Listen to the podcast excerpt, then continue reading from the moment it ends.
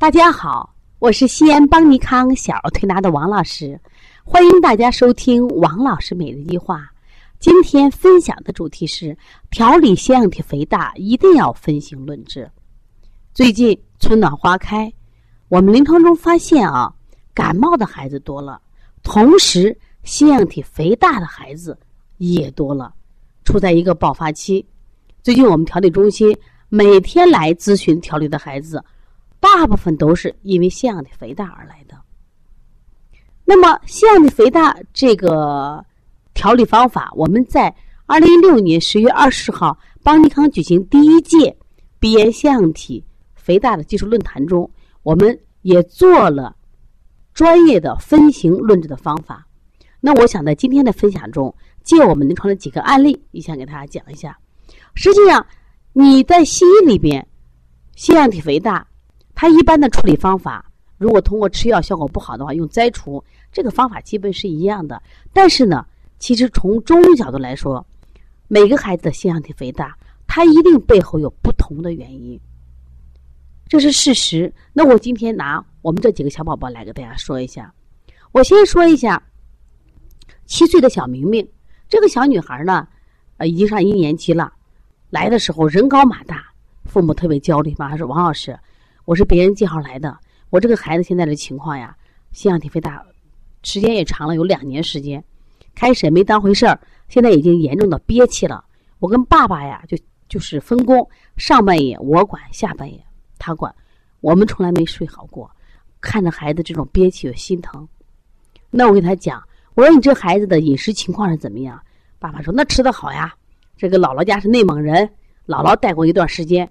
呀，孩子一年间突飞猛进长个子，又高又壮，比同龄孩子要高得多，也壮得多。这个孩子的这个饭量跟我一样，也是跟爸爸的饭量一样。那么这个小孩确实也很结实，也参加了学校这种跳绳班。我说，另外呢，你孩子牛奶鸡蛋怎么吃的？说孩子要长个呀，每天两杯奶，两个鸡蛋，这还不算平常吃的肉，肉吃的也很多。我说像这类的孩子填腺样体啊，他就目前来情况下，他应该是脾胃湿热型的腺样体。脾胃湿热型的腺样体，我们往往是用实证的话，用清法、用泻法来调理。这个小孩确实调理效果也挺好的。他是应该是大前天下午五点多放学到我们这儿来的，当天晚上调理以后，前半夜基本就不打呼噜了。那么今天是孩子调理的第三次，实际上就调完第二次。爸爸说后半夜也不错了，只有一点到三点，这个孩子还有一点什么呀？憋气、呼噜声，其余时间都挺好了。其实我们这次很开心呀，这个孩子从来到这儿才调了两次，效果这么好。其实我想给大家说的实证其实就是好调理。那么另外，我想给大家说一下，我们另外一个宝宝，这个宝宝他并不是因为腺样体来找我们的，而是因为中耳炎。大家知道中耳炎呢？我们基本上分两类中耳炎，一个叫感染性中耳炎，一个叫非感染性中耳炎。实际上，非感染性中耳炎就是我们讲的分泌性中耳炎。分泌性中耳炎它是什么引起的？腺样体肥大引起的。这个妈妈呢，对孩子不了解呀，她也不知道孩子鼻塞呀或者呼吸重呀，这是一种病。她就有一天发现什么呀？她这个孩子呢，就看电视声音很大，而且呢扒在电视跟前，她觉得好奇怪。然后带着孩子到医院去，大夫说：“啊，腺样体肥大。”他说：“我就没听过这个词。”而且大夫让他做手术，就是做腺样体摘除和耳骨膜穿刺手术。后来打听到我们这儿来，其实这是腺样体的一种类型。我在十呃去年十月二十号咱做第一届论坛的时候，我给大家讲过，腺样体从 CT 镜下看，一般分三种类型，一种是整体突出型。整体突出型的孩子会出什么情况？比如憋气呀、打呼噜啊。鼻塞呀，非常严重，有的孩子还会出现就是中耳炎。那么还有一种中央突出型的腺样体，中央突出型的腺样体，它可能呼吸会重一些，也会有点什么呀，憋气都不太重。那么打呼噜呢，可能分前半夜或后半夜。还有一种我们叫侧方型的腺样体，侧方型的腺样体，有的孩子很有意思，他基本上可能不打呼噜，鼻塞啊也不重，有可能就是呼吸重一点，大家都不会什么呀去关注他。但他是先出现什么呀？中耳炎，先是出现耳朵疼，啊，听不见。你你带孩子检查，原来腺样体肥肥大，所以这是腺样体肥大一种类型。这是从这个 CT 镜下看。那么这个孩子呢，那我们一看啊，你调这个孩子的中耳炎，我给妈妈讲，要调他的中耳炎，你要调好他的腺样体肥大。为什么？分泌性中耳炎和传染性中耳炎、感染性中耳炎是不一样的。那个，假如你到西医治疗，是可以通过，比如说感染了，我用红包来治疗，消炎药治疗。中医的话，我们用清热清火的方法来治疗。但是分泌性中耳炎不行，它是因为什？它是因为有腺样体肥大引起的中耳堵塞引起的中耳炎，要用减压的方式，就是把腺样体调好了，它的中耳炎调好了。你看，这也叫腺样体肥大吧？它目的是调中耳炎，但是也是要调腺样体肥大，通过我们家的憋气法、通气法来调理。那么另外一个宝宝要说说，这个宝宝妈妈妈来的时候。妈妈来的时候并不是痰腺样体，她说我这个孩子呀，怎么老咳嗽，反反咳嗽，反反复复咳嗽老不好。我说大概有多长时间了？妈妈说呀，四五个月了。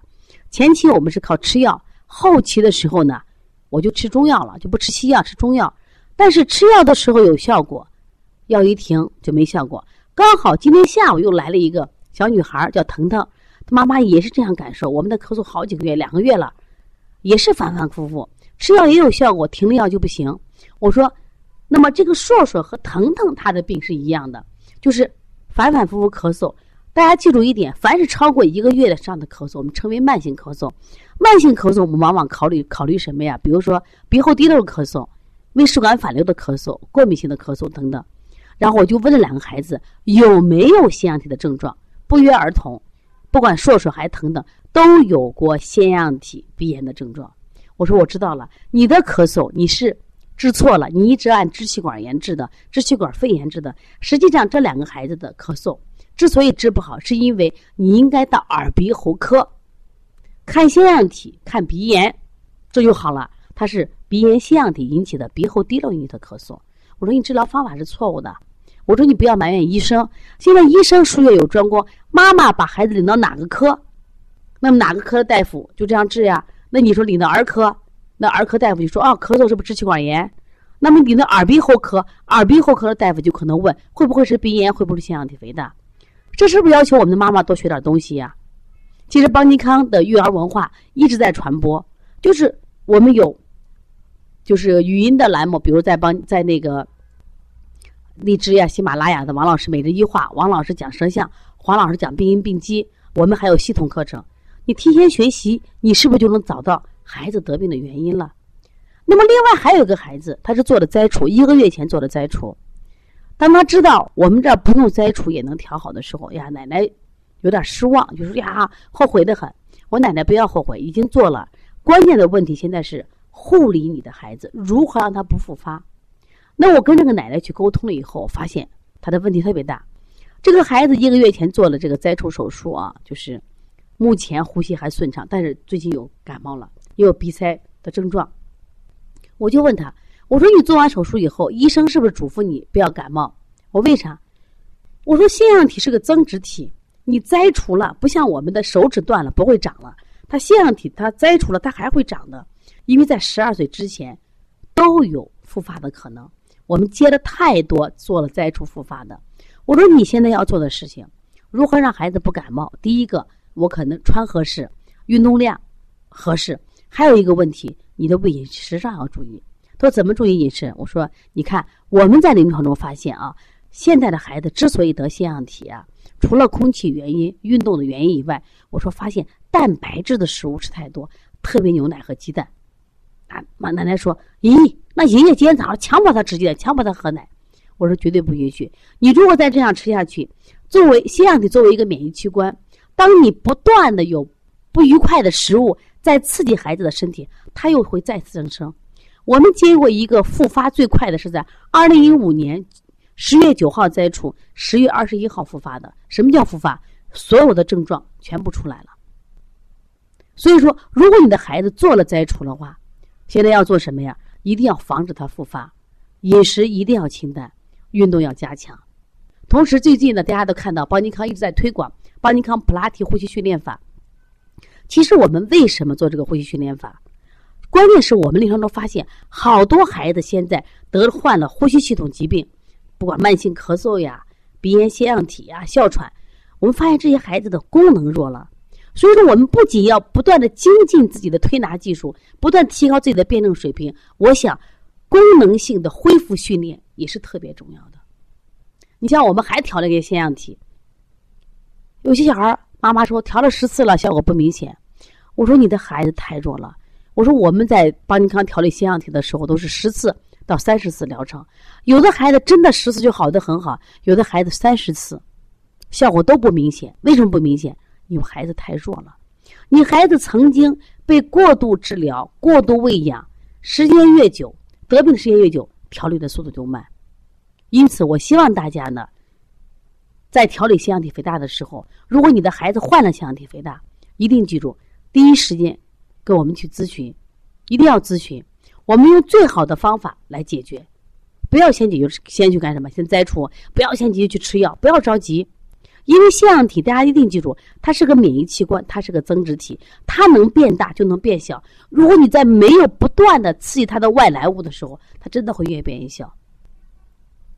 腺样体肥大让孩子没有好的呼吸，没有好的呼吸就没有好的生活，所以希望大家一定要提前学习。如果你的孩子也有这样的问题，或者你在工作中也有这样的问题，可以加王老师的微信幺八零九二五四八八二九。也希望我们的妈妈们可以参与到邦尼康小儿推拿基础班的课程学习，因为我们这个课是网络直播加录播加现场问诊，适合全国各地的妈妈学习。希望同行们也可以参与到我们为同行开设的小儿推拿辩证提高班学习，因为只有你的辩证水平提高了，我想你的临床效果就出来了。当然，我们还有开店班。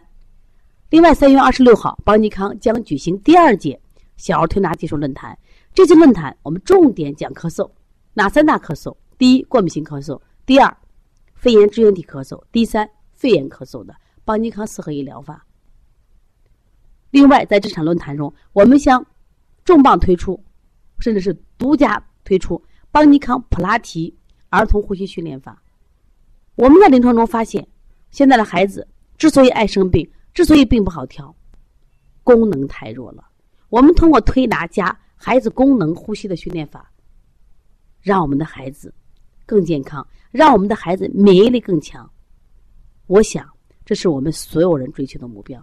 三月二十六号，不见不散。